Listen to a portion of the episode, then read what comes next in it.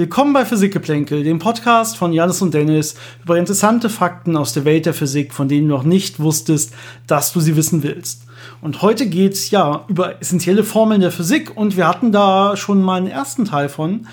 Kurz vor Weihnachten hatten wir dann auch die äh, zweite Folge davon, äh, wo wir dann so ein bisschen über ja, Bethe-Weizsäcker-Formel gesprochen haben und über den harmonischen Oszillator.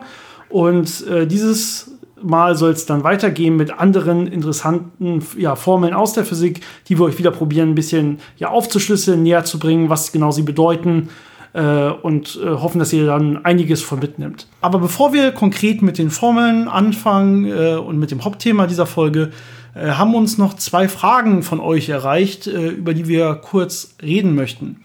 Die eine Frage kam per E-Mail ähm, äh, an alle, die uns auch gerne Fragen schicken wollen. Einmal erwähnt, äh, die E-Mail-Adresse ist physikgeplänkel.gmail.com. Physikgeplänkel zusammengeschrieben, Geplänkel mit AE. Äh, und äh, Günther schreibt uns, ähm, also die Frage ist, ein Glas steht offen auf einer Feinwaage und wird dann gewogen. Nun fliegt eine Fliege in das Glas und setzt sich auf den Boden. Jetzt wird die Fliege natürlich mitgewogen. Jetzt ist die Frage, jetzt hebt die Fliege ab und schwebt ein paar Zentimeter über dem Boden. Was zeigt die Waage jetzt an? Beeinflusst das irgendwie das Gewicht? Äh, anderes Beispiel wäre zum Beispiel, wenn sich ein Hubschrauber einige Meter über dem äh, Boden bewegt oder einige, einige Meter über dem Kopf einer Person schwebt, spürt man dann auch irgendwie eine Veränderung äh, im Gewicht oder dessen anteiliges Gewicht, ähm, weil es sich oberhalb des Körpers befindet. Das ist die Frage. Äh, Janis, willst du kurz darauf eingehen? Ja, das ist eine sehr schöne Frage. Und zwar hat es ja damit zu tun, dass wir hier jetzt ein Objekt haben, das äh, sich selbst Auftrieb erzeugt, indem es Luft nach unten wegdrückt. Also ein Hubschrauber sorgt ja dafür, dass äh, Luft nach unten beschleunigt wird und dadurch äh, durch das dritten, äh, dritte Newtonsche Axiom äh, der Hubschrauber eine Gegenkraft erfährt, die dann nach oben gerichtet ist und er dadurch schweben kann. Und ähm, ganz schön sieht man, dass äh, wenn ein Hubschrauber sehr tief fliegt, also knapp über den Boden fliegt, muss er nicht mehr ganz so viel äh, Rotorleistung verwenden, weil die Luft, die er nach unten drückt, vom Boden reflektiert wird und nochmal extra äh, wieder nach oben kommt und dann nochmal extra Auftrieb äh, verleiht, weil dann nochmal ein extra Impuls äh, auf den Hubschrauber übertragen wird. Und ähm, das gleiche wird auch mit der Fliege passieren, denn auch die äh, verlässt sich ja darauf, dass sie Luft beschleunigt und dadurch äh, durch die äh, entgegenwirkende Kraft äh, einen Auftrieb erfährt. Es ist sehr lustig, dass man nicht sehen kann, wie Janis, als er die Fliege nachmachen wollte, so ein schönes Flatter äh, mit den Armen gemacht hat. Aber also müsst ihr mhm. euch an der Stelle vorstellen, dass er schön wie eine Fliege geflattert hat. Genau. und ähm, ja, es ist äh, auf jeden Fall so, dass äh, wenn jetzt ein Hubschrauber über einem fliegen wird, dass man dann einen Luftstrom spürt, der nach unten drückt. Natürlich wird man nicht das volle Gewicht des Hubschraubers spüren, weil das doch eine relativ große Fläche ist, die von der Luft, äh, die nach unten beschleunigt wird, getroffen wird und das verteilt sich ja relativ schnell. Ähm, aber es ist auf jeden Fall ein merklicher Effekt und auch die Fliege wird natürlich äh, äh, einen Effekt haben, der messbar ist. Die Frage ist natürlich, ob das jetzt auf dieser Feinwaage messbar ist, also ob so eine Feinwaage äh, sensitiv genug dafür wäre. Ähm, genau, aber im Prinzip werden durch diese Objekte werden Luftmoleküle nach unten beschleunigt und wenn die dann auf die Waage treffen, üben die eine Kraft auf die Waage aus, die dementsprechend auch dann in dem Fall als Gewicht mit angezeigt werden sollen. Es kann natürlich sein, dass wenn die Fliege jetzt in einem Glas ist, dass äh, alle Luft, die sie nach unten beschleunigt, sich auch innerhalb des Glases befindet und damit dann äh, Druck auf die Waage ausübt und dann das Gewicht, äh, das die Waage anzeigt, ziemlich genau dem entspricht, was, äh, was sie anzeigen würde, wenn die Fliege sitzen würde oder jedenfalls denke ich mal fast genau dem entspricht, was sie anzeigen würde, wenn die Fliege auf dem Boden sitzt.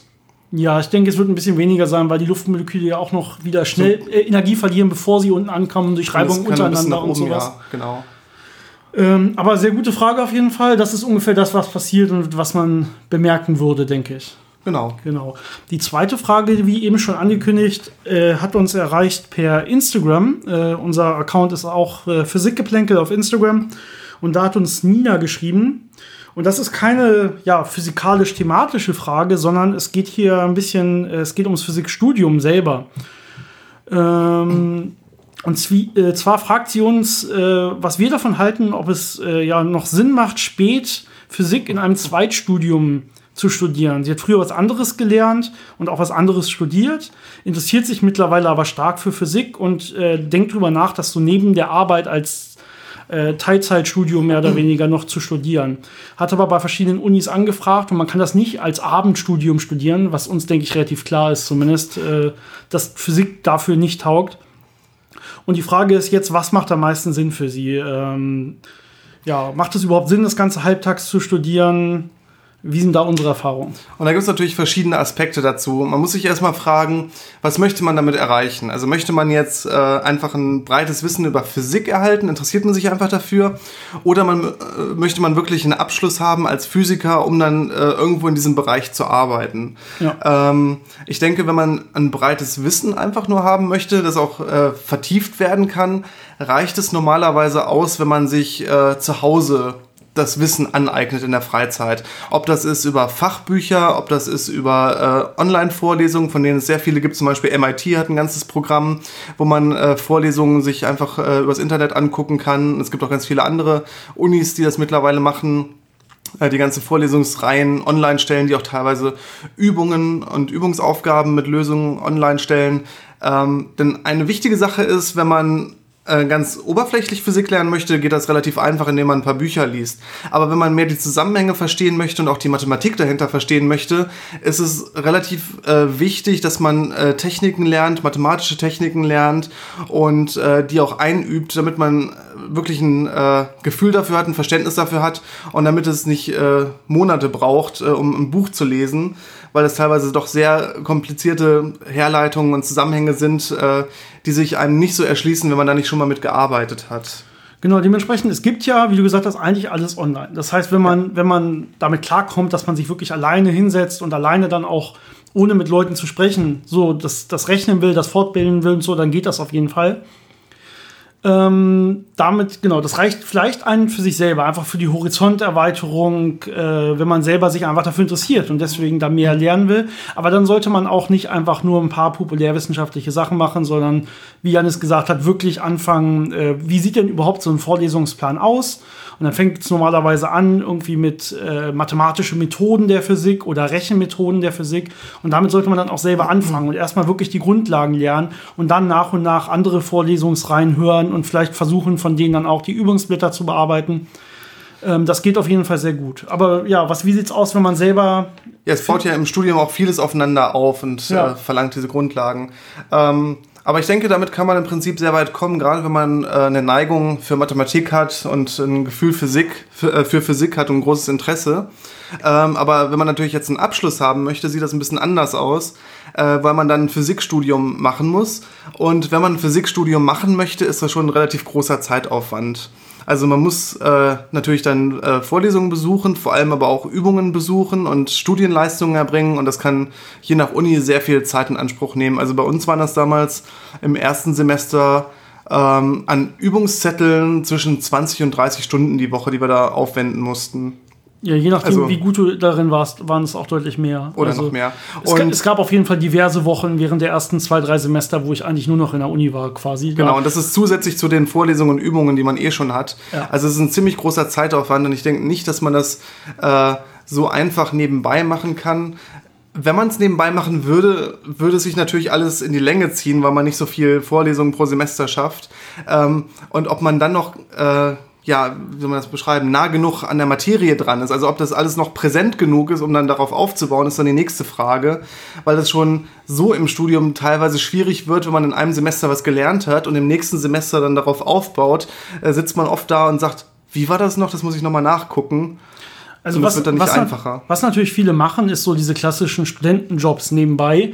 Ja, dass ich irgendwie meine 10, 12 Stunden pro Tag äh, fürs Studium habe und dann noch mal vier Stunden äh, abends irgendwie Kellnern gehe oder sowas. Aber das ist ja was anderes. Das, das ist genau andersrum. Das heißt, man kann ja. einen Teilzeitjob neben dem Studium machen. Neben dem Vollzeitstudium. Neben dem Vollzeitstudium. So, so, rum müsste es, wenn dann, wenn dann drauf. Und auch das zieht normalerweise das Studium schon in die Länge. Ja. Für so zwei Semester oder sowas. Äh, aus Erfahrung kann man das mehr oder weniger sagen. Die, die arbeiten müssen, weil sie einfach einfach von, äh, vom Elternhaus nicht genug mitbekommen haben, die sind meist ein, zwei Semester aufgrund dessen hinten dran. Und Vollzeit nebenbei zu arbeiten, stelle ich mir auf jeden Fall sehr, sehr schwierig vor.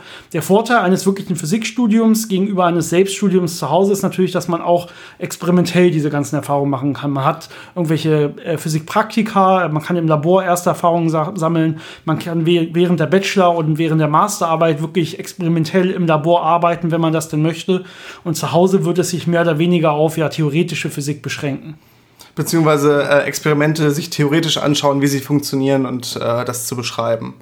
Also ja, als kurze Zusammenfassung, je nach Ziel ist es entweder sinnvoll, ein Vollzeit-Physikstudium zu machen oder sich in seiner Freizeit äh, ähm, Materialien äh, zusammenzusuchen und da sich versuchen, so ein, so ein etwas tieferen, guten Überblick äh, zu verschaffen, ohne jetzt äh, vollständig Physik zu studieren. Genau, also wenn du später nicht wirklich Physikerin sein willst und in der Physik arbeiten willst, können wir dir wahrscheinlich das, äh, das in dem Fall zweite empfehlen. Also, dass du dich einfach probierst, mhm. zu Hause hinzusetzen, aber dann wirklich richtige Vorlesungsreihen nimmst, richtige Übungszettel probierst durchzurechnen und so weiter und dich damit beschäftigst. Aber ich denke, wenn man wirklich Physik machen möchte, ist es nie zu spät, äh, das noch Nein. zu studieren. Also es ist kein Problem des Alters oder dass man spät anfängt oder sowas. Also mit dem Physikstudium jetzt anfangen ist überhaupt kein Problem, wenn man sich voll darauf einlässt.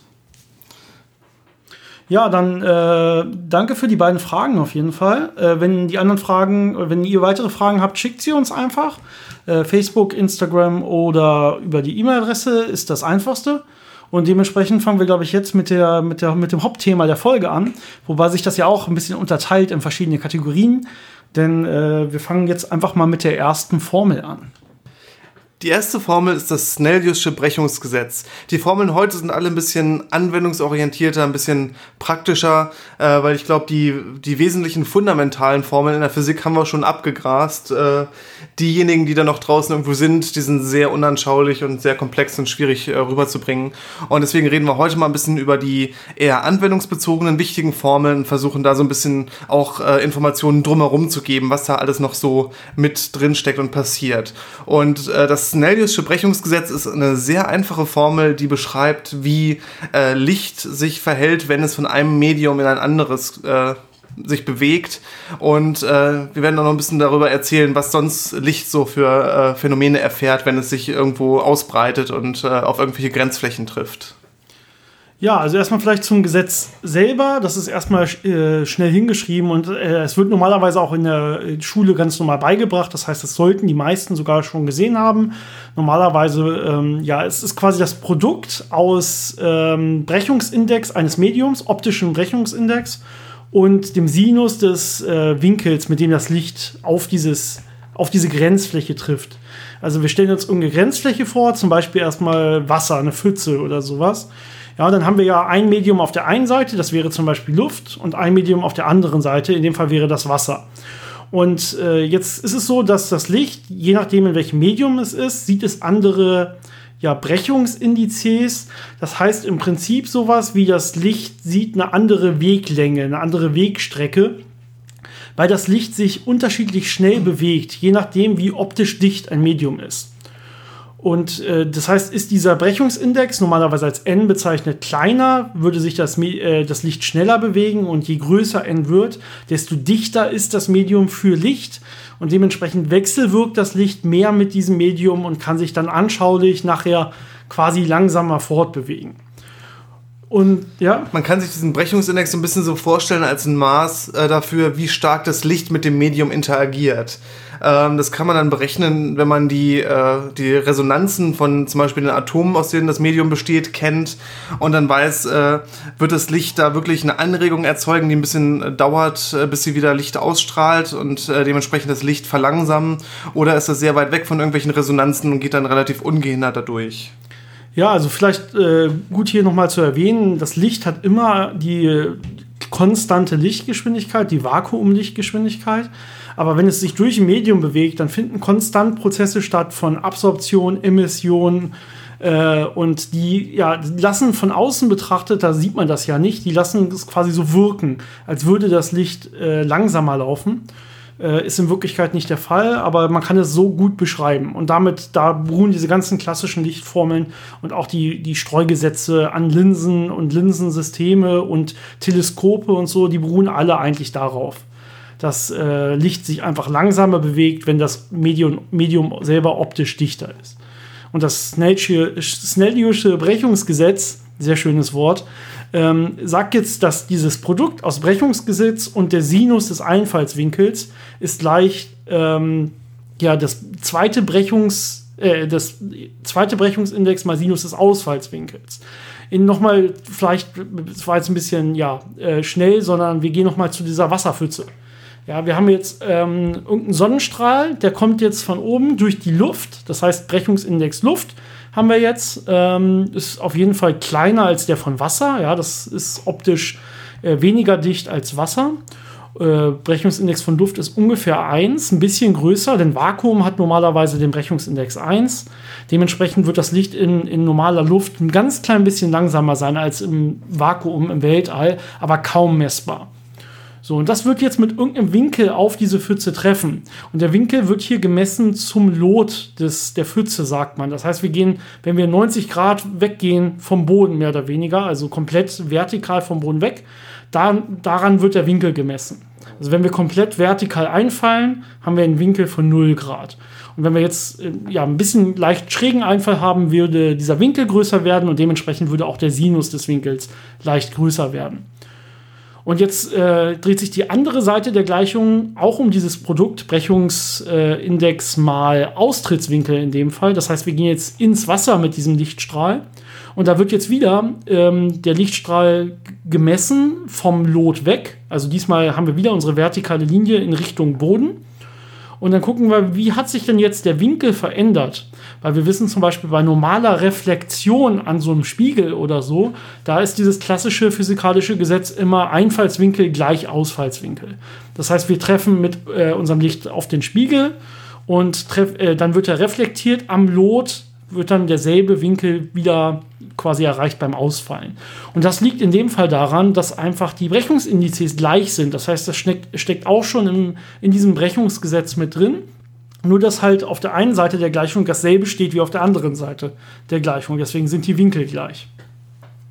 Wenn man jetzt mal diese Rechnung macht, äh, das heißt, ich habe auf der einen Seite Luft und auf der anderen Seite Glas, und das heißt, ich gehe von einem ja optisch äh, dünneren Medium in ein optisch dichteres Medium, dann sieht man, dass der Winkel kleiner wird. Das, der Austrittswinkel ist kleiner als der Eintrittswinkel.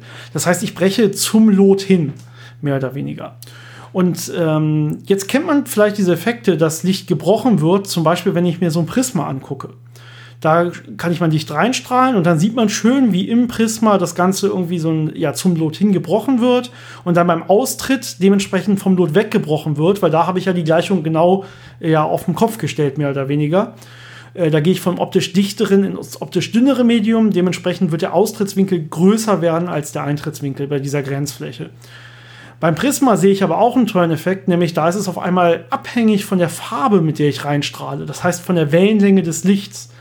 Und äh, jetzt kann man sich fragen, wo steckt denn in dieser Formel eigentlich die Wellenlänge des Lichts drin? Weil irgendwie muss ja der Winkel davon abhängen. Und das ist wieder der Brechungsindex. Denn wie schon eben erwähnt, der Brechungsindex sagt einem, wie, äh, wie das Licht mit dem Medium interagiert und dementsprechend, wie, wie schnell, wie stark es verzögert wird. Oh, kompliziert zu erklären. Ähm, das hängt natürlich nicht nur vom Medium ab, sondern auch von der Wellenlänge des Lichts. Denn wie gesagt, äh, wichtig sind die atomaren Resonanzen in dem Medium und die sind natürlich äh, für unterschiedlich farbiges Licht äh, sehr unterschiedlich teilweise. Und dementsprechend kann man dann ein Medium haben, wo der Brechungsindex äh, 1 ist für ultraviolettes Licht, aber plötzlich einen Brechungsindex von 2 hat für sichtbares Licht. Ähm, also da muss man dann äh, drauf achten, wenn man das berechnet. Und das gibt einem eben diese Effekte, dass plötzlich, äh, das, wenn man weißes Licht hat, das ja aus allen möglichen Wellenlängen besteht und das auf so ein Material trifft, dass dann jeder Anteil von dem Licht einen leicht unterschiedlichen äh, Brechungswinkel erfährt und dementsprechend sich das ganze Lichtspektrum dann so aufspaltet. Ja, ähm, jetzt haben wir gerade schon gesagt, wenn wir von einem optisch dichteren ins dünnere gehen, also zum Beispiel beim Austritt aus Wasser und wir gehen, also wir, wir sind quasi im Meer und wir leuchten von oben in die Luft rein, nach, äh, äh von, Entschuldigung, von unten in die Luft rein, also nach oben weg. Dann gehen wir ja von Wasser in Luft, also vom optisch dichteren ins optisch dünnere Medium. Und da haben wir gesagt, okay, dann müsste der Austrittswinkel größer sein als der Eintrittswinkel. Äh, jetzt kann es natürlich passieren, dass der Austrittswinkel, der Eintrittswinkel könnte zum Beispiel jetzt 80 Grad sein oder sowas. Und jetzt müsste der Austrittswinkel größer sein. Und es könnte zum Beispiel sein, je nach Brechungsindex, dass der Austrittswinkel jetzt über 90 Grad groß sein müsste. Vom Lot gemessen, ja, von der Vertikalen. Das heißt, über 90 Grad heißt ja, Moment, es geht ja, das, dann tritt es gar nicht aus, dann geht es ja wieder zurück, mehr oder weniger. Aber wenn es in sich zurückgeht, dann, dann gilt ja Einfallswinkel gleich Ausfallswinkel. Ja, das ist auch genau richtig. Das heißt, äh, wenn wir Austrittswinkel haben müssten, also errechnen mit diesem Rechnungsgesetz, die größer sind als 90 Grad, dann wird einfach überhaupt kein Licht mehr ja, transmittiert durch diese, durch diese Grenzschicht. Also es kommt nichts mehr durch, sondern es wird alles reflektiert. Ganz normal, wie wir das kennen, Einfallswinkel gleich Ausfallswinkel. Das nennt man dann Totalreflexion. Ab diesem Winkel wird alles reflektiert. Und für größere Winkel, Einfallswinkel, bleibt das dann natürlich auch so. Diesen Effekt sieht man äh, auch zum Beispiel, wenn man so eine schöne doppelt verglaste äh, Fensterwand äh, hat oder sowas. Ähm, normalerweise, wenn ich mit Licht auf einem Fenster strahle, gehe ich ja erstmal von einem dünneren Medium ins dichtere Medium. Da sehe ich erstmal diese, diesen Effekt nicht. Aber das ähm, Licht selber wird ja in dem Glas auch nochmal gebrochen und muss dann auch wieder austreten, zum Beispiel. Das heißt, dann wird es vom Glas selber in Luft treten. Und da kann es jetzt passieren, äh, dass ich so eine Totalreflexion habe.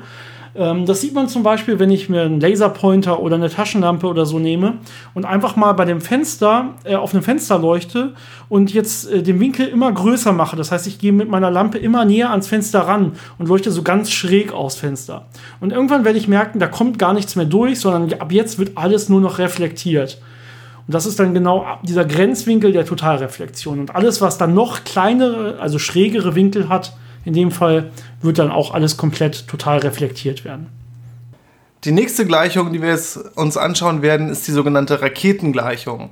Ähm, das ist auch wieder sehr praxisorientiert. Ähm, und zwar beschreibt es einem, äh, wie viel Treibstoff muss man ausstoßen, um eine gewisse Geschwindigkeit mit einer Rakete zu erreichen. Und ähm, das Interessante dabei ist, dass äh, viele diese Fehlvorstellungen haben, dass eine Rakete dadurch beschleunigt wird, dass sie sich von etwas abstoßen muss, zum Beispiel von der Erde oder von der Atmosphäre. Und dann diese Fehlvorstellung aufkommt, dass in einem Weltall eine Rakete ja gar nicht fliegen kann, weil da nichts ist, wovon sie sich abstoßen könnte. Und äh, diese Raketengleichung sagt dann ganz klar, nein, das ist nicht der Grund, warum eine Rakete beschleunigt wird, sondern es ist einfach nur das dritte Newtonsche Axiom, äh, das sagt, äh, wenn ich eine Kraft in eine Richtung äh, ausübe, erfahre ich eine Gegenkraft in die andere Richtung. Und in meinem Fall bei der Rakete ist die Kraft, die ich ausübe, ich beschleunige einen Treibstoff von mir weg. Und dadurch bewege ich mich dann äh, mit der gleichen Kraft in die andere Richtung. Und das ist die Essenz von allen Raketen, die man so hat. Ähm, wie gut man diesen Treibstoff dann beschleunigt und wie effizient man den nutzt, das macht dann das Geheimnis einer guten Rakete aus. Ähm, denn in der Raketengleichung sieht man, dass man einmal sehr viel äh, Masse verlieren muss, um eine vernünftige Geschwindigkeit zu bekommen, aber eben auch diese Masse mit einer hohen Geschwindigkeit ausstoßen muss. Ja, Raketengleichung selber, man kann sie einmal vorlesen, aber ich glaube, das hilft nicht viel. Ich glaube, das Beschreiben ist besser. Also wenn ich sie vorlese, äh, beschreibt es quasi die Geschwindigkeit in Abhängigkeit von der Masse, die ich ausstoße. Das heißt, man kann sich jetzt angucken, wie viel Masse stoße ich aus, um auf eine gewisse Geschwindigkeit zu kommen. Das heißt, die Geschwindigkeit v ist gleich ähm, die äh, Geschwindigkeit, mit der ich diese Masse ausstoße, mal der Logarithmus aus der Anfangsmasse durch die Masse, die ich ausstoße. Das hört sich jetzt, wie gesagt, ein bisschen kompliziert an, ist aber in Wirklichkeit relativ simpel. Warum haben wir da einen Logarithmus drin? Im Prinzip äh, sagt der Logarithmus, der natürliche Logarithmus immer, dass wir sowas wie, wenn ich mir das Verhalten angucke, wird das Verhalten eigentlich durch sowas wie eine E-Funktion beschrieben. Das ist eigentlich ein Verhalten, das natürlichste Verhalten, was wir so kennen in der Natur. Die meisten Prozesse, die irgendwie stattfinden, finden eigentlich mit einem Logarithmusverhalten beziehungsweise mit so einem E-Funktionsverhalten statt. In dem Fall heißt das nur, dass wenn ich jetzt anfange, Masse auszustoßen, dann äh, muss ich am Anfang oder sto stoße ich am Anfang quasi sehr, sehr viel Masse aus und das wird dann ja logarithmisch immer weniger und weniger und weniger, um quasi denselben Geschwindigkeitsboost zu erhalten an der Stelle oder dieselbe Geschwindigkeitsänderung zu erhalten. Man muss ja beachten, ähm, diese Kraft, die ich ausübe, um äh, diese Geschwindigkeit zu erreichen, wirkt ja auf eine Masse. Und diese Masse von der Rakete ist aber veränderlich, weil ich ja Treibstoff, der zu der Masse der Rakete dazugehört, ausstoße. Und wenn die Rakete natürlich dann leichter wird, mit der Zeit wird es auch immer leichter, äh, die zu beschleunigen. Aber natürlich habe ich dann weniger Masse übrig, um das noch zu beschleunigen. Und das ist halt diese, ja, diese, dieses Gleichgewicht davon, das kann man dann eben äh, genau durch diese Formel mit dem Logarithmus beschreiben. Das heißt, wenn ich mir die, die Herleitung quasi angucke, dann ist das im Prinzip einfach nur eine Impulserhaltung, die ich habe. Ich habe am anfänglichen Impuls von null und ich habe irgendeine Startmasse meiner Rakete und jetzt werfe ich einen Teil dieser Masse in eine Richtung aus. Das hat einen Impuls und dementsprechend wird den, der Rest der Rakete mit demselben Impuls in die andere Richtung beschleunigt, damit der Gesamtimpuls weiterhin null ist. Ähm, jetzt ist es aber so, dass sich die Rakete ja Masse verliert, wenn sie Masse aussendet. Das heißt, diese Masse in dieser Impulserhaltung wird jetzt abhängig sein ja von der Zeit oder je nachdem, wie man es betrachten will, ist die Geschwindigkeit abhängig von der Masse, die dann wiederum abhängig ist von der Zeit. Also man kann das Ganze, Ganze entweder zeitlich betrachten oder man betrachtet das Ganze mit wie viel Masse ist schon weg, das dann wiederum ja indirekt von der Zeit abhängt. Also es ist eine Impulserhaltung, bei dem die Masse weniger wird. Da gibt es auch noch andere klassische Beispiele in der Physik äh, von, wo das so ist. Ein gutes Beispiel, was man zum Beispiel äh, ab und zu mal rechnen muss, wenn man so in den ersten Semestern Physik studiert, ist, wenn ich so einen Eimer gefüllt habe mit Wasser und da mache ich jetzt ein Loch rein. Dann fließt ja Wasser aus dem Eimer raus, aber ähm, der Eimer selber wird dementsprechend äh, auch weniger Masse haben. Das heißt, wenn man solche Systeme durchrechnet, hat man auch immer diese zeitlich veränderlichen Massen, die man dann in Impuls- und Energieerhaltung umrechnen kann. Ähm, das sind eigentlich so klassische ja, Aufgaben mehr oder weniger. Und dementsprechend ist diese Raketengleichung auch eigentlich erstmal fundamental betrachtet eine sehr simple Gleichung. Vor allen Dingen, weil sie ganz, ganz viele ja, vereinfachende Annahmen macht und ganz, ganz viele kompliziertere Sachverhalte ignoriert.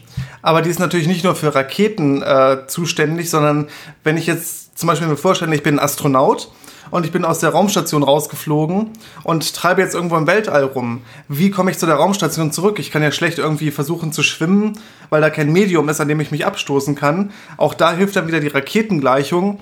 Dann muss man irgendeinen Ausrüstungsgegenstand, den man dabei hat, nehmen und mit einer möglichst hohen Geschwindigkeit in die entgegengesetzte Richtung von der äh, Richtung, in die man möchte, werfen. Und dann wird man äh, dementsprechend äh, nach der Raketengleichung eine bestimmte Geschwindigkeit erreichen und kann dann hoffentlich wieder dahin zurückkommen, wo man hin möchte. Ja, also man sollte was möglichst Schweres raus äh, abwerfen und äh, mit möglichst hoher Geschwindigkeit abwerfen. Das sind die beiden großen Faktoren. Das ist auch einer der Gründe, warum Raketen äh, nicht nur ihren Treibstoff verbrauchen mit möglichst hoher Geschwindigkeit, sondern auch dann äh, solche Treibstofftanks, die ja dann nur unnötiger Ballast sind, abwerfen. Das ist nicht nur, um leichter zu werden, sondern eben auch, um diesen Rückstoß zu bekommen äh, von diesem Abtrennvorgang äh, indem man eben diese sehr große Masse dann auch nochmal äh, wegbeschleunigt. Genau, deswegen werden die meist auch abgesprengt, wirklich in eine diskrete, in eine Richtung, in die man es wirklich haben will. Ähm, es wird natürlich äh, hier komplett nicht erstmal das Erdgravitationsfeld mit einbezogen. Das heißt zwar Raketengleichung, aber es geht hier nicht um einen Start von der Rakete im Erdgravitationsfeld nach oben quasi, sondern hier ist es, kann man sich wirklich so vorstellen, dass das erstmal nur, wir beschreiben eine Rakete im Weltall, im Vakuum irgendwo und wir wollen die von irgendeiner Geschwindigkeit beschleunigen auf irgendeine andere Geschwindigkeit wenn man das Ganze wirklich von der Erde starten will und im Erd gegen das Erdgravitationsfeld beschleunigen will, dann brauche ich hier für die ja, Strecke S, die ich quasi in diesem Feld zurücklegen will, gilt da normalerweise immer noch das Gesetz, wir brauchen, müssen hier noch A mal T betrachten. Äh, bei einer beschleunigten Bewegung. Das heißt, in dem Fall wäre die Beschleunigung hier g, die Erdbeschleunigung. Das ist dieses 9,81 Meter pro Quadratsekunde. Und dann mal, ja, im Prinzip das Delta T wäre dann die Zeit, die wir brauchen, bis die komplette Masse der Rakete verbrannt ist. Also sowas wie die Brenndauer äh, unserer Rakete. Das müssten wir jetzt hier noch beachten in dieser Gleichung und im Prinzip ja abziehen, weil es natürlich entgegenwirkt dem, was wir eigentlich erreichen könnten. Also die, die Gravitation hält uns ja davon ab, die Geschwindigkeit zu erreichen, die wir ohne die Gravitation erreichen können. Natürlich ist gerade bei Starts von der Erde auch zum Beispiel die Luftreibung sehr wichtig und nicht zu vernachlässigen. Und die Luftreibung verändert sich aber mit der Geschwindigkeit, die die Rakete hat. Das heißt, es ist auch wieder äh, relativ komplex, das dann zu berechnen. Und ähm, natürlich muss man auch, wenn man eine reale Rakete jetzt berechnen würde, Sachen beachten, wie der Treibstoff wird natürlich nicht nur äh, genau von der Richtung, in der die Rakete soll, weg beschleunigt, sondern auch ein bisschen zu den Seiten, also ein bisschen streuen. Und da verliert man dann möglicherweise ein bisschen Impuls in die Richtung, die einen interessiert. Und alle möglichen anderen Geschichten, die da auch noch in den Details eingehen. Aber ähm, uns geht es hier vor allem um diese Grundlage und die Grundlage ist, ich werfe Masse mit einer hohen Geschwindigkeit aus und kriege dadurch selber eine hohe Geschwindigkeit. Gut, äh, ich glaube, das ist, beschreibt ganz schön die Raketengleichung selber. Es gibt dann, wie gesagt, sehr, sehr deutlich komplexere Raketengleichungen, wenn dann Ingenieure wirklich berechnen wollen, äh, was muss ich hier an Treibstoff mitführen, um das und das zu erreichen. Das kann man quasi mit dieser einfachen Raketengrundgleichung erstmal nicht machen. Ähm, aber erstmal für dieses ja, dritten, dritte Newtonsche Axiom, um überhaupt zu verstehen, was passiert denn da, äh, da, da ist diese Gleichung extrem gut für geeignet und sehr anschaulich. In einer vorherigen äh, Folge über Formeln in der Physik haben wir schon mal über die äh, Maxwell-Gleichungen geredet, die ja beschreiben, ähm, wie sich äh, Elek Elektromagnetismus verhält. Und jetzt wollen wir noch mal auf, ein, äh, auf eine von diesen Formeln eingehen und damit ein Thema, das äh, sehr äh, anwendungsorientiert ist und überall im Alltag uns begegnet, und zwar Induktion, das sogenannte Induktionsgesetz. Ja, elektromagnetische Induktion, wie du gerade gesagt hast, folgt eigentlich erstmal direkt wirklich aus der Maxwell-Gleichung. Steht da eigentlich drin. Ja, so eins der, der, der vier Gleichungen der Maxwell-Gleichung ist normalerweise bekannt als das Induktionsgesetz. Und das heißt erstmal nichts anderes als, ja, ähm, dass wenn sich ein magnetischer Fluss ändert, dann entsteht daraus ein elektrisches Feld. Und das kann man jetzt halt zu vielen tollen Anwendungen benutzen. Vielleicht verstehen wir erstmal oder gucken wir uns erstmal an, wo das wirklich in der Maxwell-Gleichung mit drin steht. Die Maxwell-Gleichung selber hatte sowas wie die Rotation des elektrischen Feldes ist gleich minus die zeitliche Ableitung des magnetischen Flusses oder der magnetischen Flussdichte. Das ist, hört sich jetzt wieder erstmal kompliziert an. Das heißt im Prinzip, wenn sich das ein Magnetfeld zeitlich ändert, dann ähm, dann induziert das ein elektrisches Feld, ja daher auch der Name Induktion, es induziert ein elektrisches Feld. Und wichtig ist jetzt hier noch, dass in dieser Maxwell-Gleichung dieses Minuszeichen mit drin steht. Das heißt, im Prinzip wird die, die Kraft, die äh, ausgeübt wird aufgrund der Induktion, wird immer der, der Ursache entgegengerichtet sein. Das ist dieses Minus, was hier mit drin steht. Und deswegen kann ich das für so tolle Sachen benutzen, wie zum Beispiel eine Wirbelstrombremse. Das ist so ein ganz klassisches Beispiel, wo ich äh, zum Beispiel bei einem Fahrrad oder bei einem, bei einem Motorrad oder so, wenn ich Wirbelstrombremsen habe, wo ich immer sehe, dass durch die Induktion wirklich das Ganze dann aufgehalten wird, dass es langsamer wird, dass es abgebremst wird, weil die Induktion immer äh, der eigentlichen Ursache entgegengesetzt ist. Das wird auch bei Zügen und so verwendet, weil die relativ viel äh, kinetische Energie mitbringen und das dann ein sehr effizienter Prozess ist, um die eben schnell zum Stehen zu bringen. Genau. Äh, es gibt auch so ein schönes Experiment, das man häufig in so äh, in den typischen Wissenschaftsmuseen findet, wie äh, Phäno oder Universum hier in der Gegend. Ähm, das ist eine Kupferröhre ja. und eine Metallkugel, die man dann durch diese Kupferröhre rollen lässt. Und dann hat man auch wieder eine Induktion, die dafür sorgt, dass diese Kugel sehr, sehr, sehr langsam da durchrollt und nicht einfach durchfällt. Genau, das heißt, wir kriegen immer eine Kraft, die entgegengesetzt der Ursache ist. In dem Fall ist die Ursache, dass dieser Ball da runterfällt durch die Röhre. Es wird dann ein elektrisches Feld generiert, was dagegen drückt, also der Ball, den Ball quasi nicht so schnell nach unten lässt und dadurch wird der Ball äh, äh, abgebremst in dem, in dem Fall. Negativ beschleunigt. Negativ beschleunigt, exakt. Ähm, noch ein klass anderes klassisches Beispiel ist, äh, dass man auch einen Induktionsstrom bekommen kann. Das kennen vielleicht viele, wenn man irgendwie in in einem ja, äh, Stromkreislauf äh, eine Spule zum Beispiel drin hat, die dann äh, auch in, äh, ein elektrisches Feld induzieren kann an der Stelle. Ähm, die wichtige Formel dafür ist eigentlich, ähm, dass, dass, dass die Induktionsspannung, die man in dem Fall bekommt, ist wieder negatives Vorzeichen, das ist hier wichtig. Und dann ist es in dem Fall die Änderung äh, des magnetischen Flusses, einfach nur durch eine Leiterschleife zum Beispiel.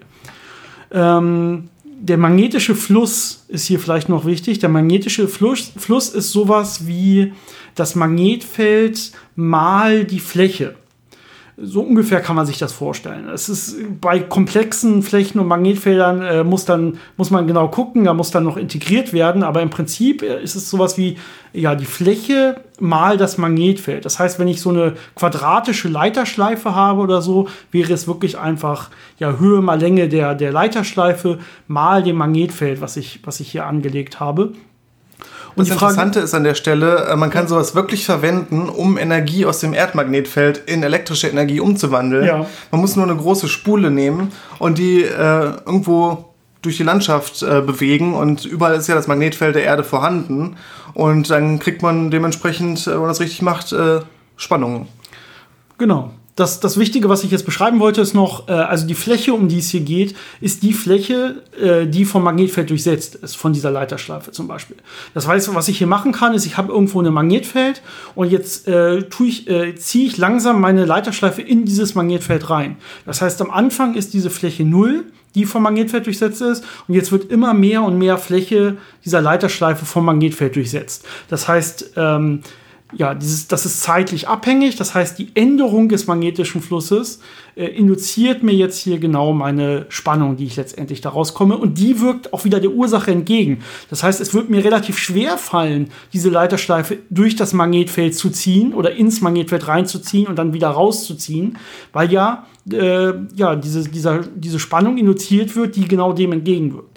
Aber wenn ich meine Leiterschleife in dem konstanten Magnetfeld habe, dann kann ich es in diesem konstanten Magnetfeld äh, ohne so einen Induktionsstrom äh, ja, zu erzeugen oder eine Induktionsspannung zu erzeugen, äh, hin und her bewegen. Das ist erstmal nicht das Problem. Nur wenn ich dann wieder rausgehe aus dem Magnetfeld, dann habe ich wieder eine Änderung des magnetischen Flusses, weil sich die Fläche ändert, die durchsetzt ist. Oder ich ändere die Orientierung der Fläche zum Magnetfeld und damit quasi die effektive Fläche, die vom Magnetfeld durchsetzt wird. Genau. Das heißt, wenn man dann so eine Leiterschleife nimmt und die in dem Magnetfeld dreht, kriegt man wieder den gleichen Effekt, als ob man das aus dem Magnetfeld raus und wieder rein äh, bewegt. Genau. Oder ich ändere natürlich den anderen Faktor, nicht, das, nicht die Fläche, sondern ich ändere das Magnetfeld selber.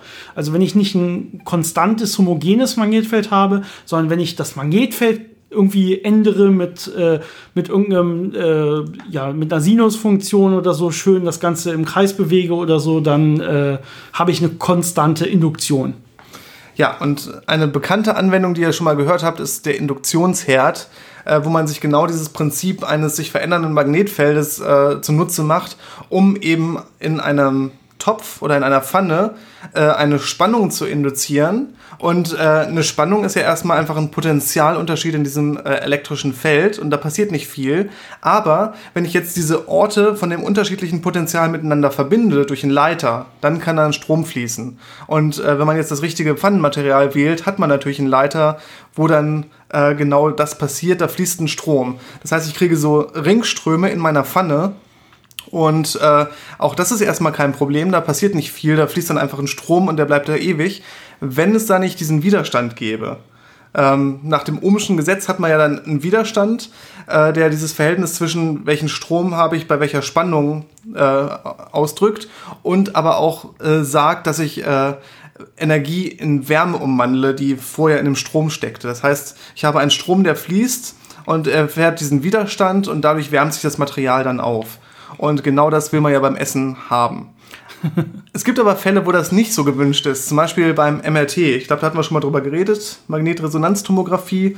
Wenn man in den Körper reinschauen möchte, mit Hilfe von sehr, sehr starken Magnetfeldern, die sich verändern. Und man Patienten hat, die äh, zum Beispiel Metallplatten im Knie haben oder die auch Tattoos haben, die teilweise in den Farben auch Metallpartikel drin haben, kann es sehr gefährlich werden, weil dann eben diese Wirbelströme entstehen, die dann natürlich mit, äh, mit ein bisschen Widerstand in dem Material äh, zu Heizeffekten führen. Und dann kriegt man sehr schnell Verbrennungen, wenn man da nicht aufpasst. Genau, deswegen soll man vorher immer allen Schmuck ablegen und äh, Ohrringe rausmachen und, Und so ich glaube, weiter. es gibt Grenzen, wie viele Tattoos man haben kann, äh, ob man dann nicht doch eher ein CT macht, also mit Röntgenstrahlen durchleuchtet wird, weil das einfach sonst zu großflächigen Verbrennungen führen könnte. Genau. Das heißt, die Induktion auf jeden Fall auch im Alltag äh, ja, sehr oft angewendet. Sowohl bei Bremsen als auch beim, beim Kochen und auch noch bei, bei ein paar anderen Sachen. Gerade wenn es um Elektrik geht, dann findet man sehr oft, dass dieses Prinzip hier wichtig ist. Die letzte Gleichung, die wir uns heute angucken, ist ähm, die Zustandsgleichung für Gase oder die ideale Gasgleichung. Ähm, die steht für eine ganze Klasse von Gleichungen, wo wir auch noch kurz darauf eingehen, die sogenannten Zustandsgleichungen im Allgemeinen. Ähm, aber erstmal wollten wir uns diese Gleichung äh, für ideale Gase als Beispiel angucken, weil diese sehr oft verwendet wird und äh, weil man die auch schon in der Schule mal äh, gesehen haben sollte, glaube ich. Ist schon Ja. lange her. Ähm, aber die ist relativ leicht verständlich. Die hat man in der Schule wahrscheinlich irgendwann mal in Chemie kennengelernt und es wird auch in der Forschung meistens äh, unter den Chemikern verwendet und eher weniger unter den Physikern. So kenne ich das zumindest. Ähm, es kommt ein bisschen darauf an, in an, welchem, man in welchem Bereich man arbeitet. Äh, das Problem an der idealen Gasgleichung ist, dass es so unglaublich viele Formen davon gibt und man muss sich für eine entscheiden, die man benutzen will. Je nachdem, was man halt gerade gegeben hat und was man nicht gegeben hat, ist es meistens dann die Wahl, die man treffen muss. Man darf aber es einfach nicht verwechseln. Das ist, wenn man damit rechnet, vielleicht wichtig. Es gibt nicht nur eine Form, es gibt ganz, ganz viele Formen. Es gibt vor allen Dingen auch, ähm, man nennt das extensive Formen der idealen Gasgleichung und intensive Formen. Was das genau bedeutet, komme ich gleich nochmal drauf. Äh, wichtig ist einfach, äh, verwechselt nicht die einzelnen ja, äh, Abkürzungen untereinander, sondern sucht euch erst die raus, die ihr wirklich verwenden müsst, die ihr verwenden wollt und äh, dann rechnet damit. Also meine Lieblingsform, äh, wenn man die vorliest, ist das P mal V gleich N mal KB mal T. P ist der Druck und V ist das Volumen von dem System, was ich mir anschaue. Und N ist die Teilchenzahl. Und da hat man noch die Boltzmann-Konstante KB und die Temperatur T.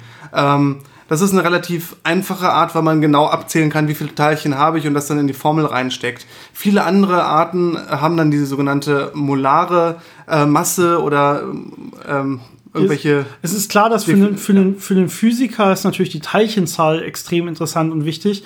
Ein Chemiker rechnet er meistens mit der Stoffmenge oder so seiner, seiner gegebenen. Das wäre dann zum Beispiel P mal V ist gleich äh, N, kleines n, das ist die Stoffmenge, mal R mal T.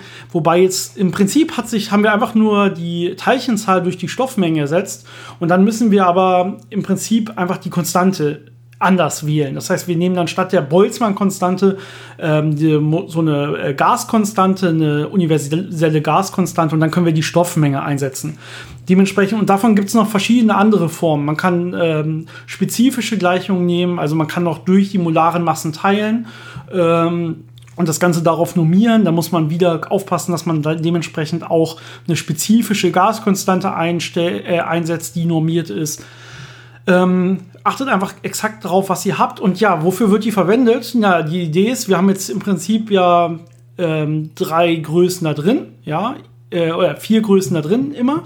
Das heißt, auf der einen Seite P mal V, auf der anderen Seite sowas wie Teilchenzahl mal Temperatur. Und Konstanten lasse ich, lasse ich jetzt mal weg in der Betrachtung. Und die Idee ist immer, wenn ich drei dieser Sachen habe, kann ich jetzt halt die vierte ausrechnen. Dafür wird es normalerweise äh, betrachtet. Das heißt, ich kann mich dann fragen, okay, wenn ich die Teilchendichte bei der und der Temperatur habe und ich habe die und die Menge, äh, welch, welches Volumen hat das Ganze? Oder wie klein muss ich die zusammenpressen, damit die Temperatur so und so groß wird? Ja, wenn ich das Volumen verkleinere, kann ich danach die Temperatur ausrechnen. Das sind die ganz normalen Standardanwendungen, die ich damit machen kann. So, vor allen Dingen als Chemiker normalerweise. Ja, da kriegt man dann zum Beispiel auch, wenn man solche ähm, Wärmekraftmaschinen sich anguckt, so Motoren, kann man immer ausrechnen, wenn ich jetzt das Volumen konstant halte und die Temperatur erhöhe, wie verändert sich der Druck? Oder wenn ich jetzt den Druck konstant halte und das Volumen ändere, wie ändert sich die Temperatur? Diese ganzen Sachen, die man da in der Thermodynamik macht, die kommen eben genau daraus dann. Genau, jetzt hatte ich gerade angesprochen, es gibt irgendwie noch so eine extensive Form und intensive Form. Vielleicht einmal ganz grob einfach nur, was ist überhaupt eine extensive Größe in der Thermodynamik und was ist eine intensive Größe? Was bezeichnet man da so? Ich meine, das Wort intensiv ist einem irgendwie bekannt, aber es wird hier ein bisschen anders verwendet in der Thermodynamik. Das kann man hier nicht, darf man hier nicht verwechseln. Äh, eine extensive Größe ist eine Größe, ähm, die sich mit, ja, im Prinzip der Größe des betrachteten Systems, was man sich anguckt, verändert. Das heißt, ähm, ich habe zum Beispiel meinen mein Glaskasten mit, mit irgendeinem Gas gefüllt. Das ist jetzt mein abgeschlossenes System an der Stelle. Und jetzt nehme ich einfach ein zweites, exakt gleiches davon dazu. Dann habe ich quasi das System verdoppelt und damit die Größe meines Systems verdoppelt. Und jetzt ist die Frage, welche Größen haben sich denn jetzt hier geändert und welche sind gleich geblieben? Also mit Größen meine ich jetzt alles, was in diesem Glas, in dieser allgemeinen äh, Gasgleichung stehen kann. Also Temperatur, Druck, äh, molare Masse, Teilchenzahl, all diese Sachen, je nachdem, welche Form ich nehme. Ähm, da kommen dann auch noch andere thermodynamische Größen mit rein, die ich betrachten kann, wie ja die innere Energie des Systems und dann gibt es noch sowas wie die Enthalpie. Das heißt, ich kann mir jetzt jede Größe, die ich mir für so ein System denken kann, physikalisch nehmen und gucken, ist, dies, ist das eine extensive oder eine intensive Größe. Extensiv würde jetzt heißen, es ändert sich. Ja, das heißt, ähm, zum Beispiel die Masse meines Systems hat sich ja jetzt verändert. Ich hatte vorher einen Glaskasten, jetzt habe ich zwei mit, dem, mit demselben Gas gefüllt. Ja, und dann sage ich, okay, jetzt habe ich ja die doppelte Masse insgesamt. Das Volumen hat sich natürlich auch verdoppelt meines Systems. Das heißt, das wäre auch eine extensive Größe. Und die Teilchenzahl hat sich auch verdoppelt. Genau, auch eine extensive Größe. Aber jetzt kann man sich schon denken, wenn sich die Teilchenzahl verdoppelt hat und das Volumen sich verdoppelt hat, dann müsste die Dichte gleich geblieben sein. Genau, deswegen ist die Dichte dementsprechend auch eine intensive Größe.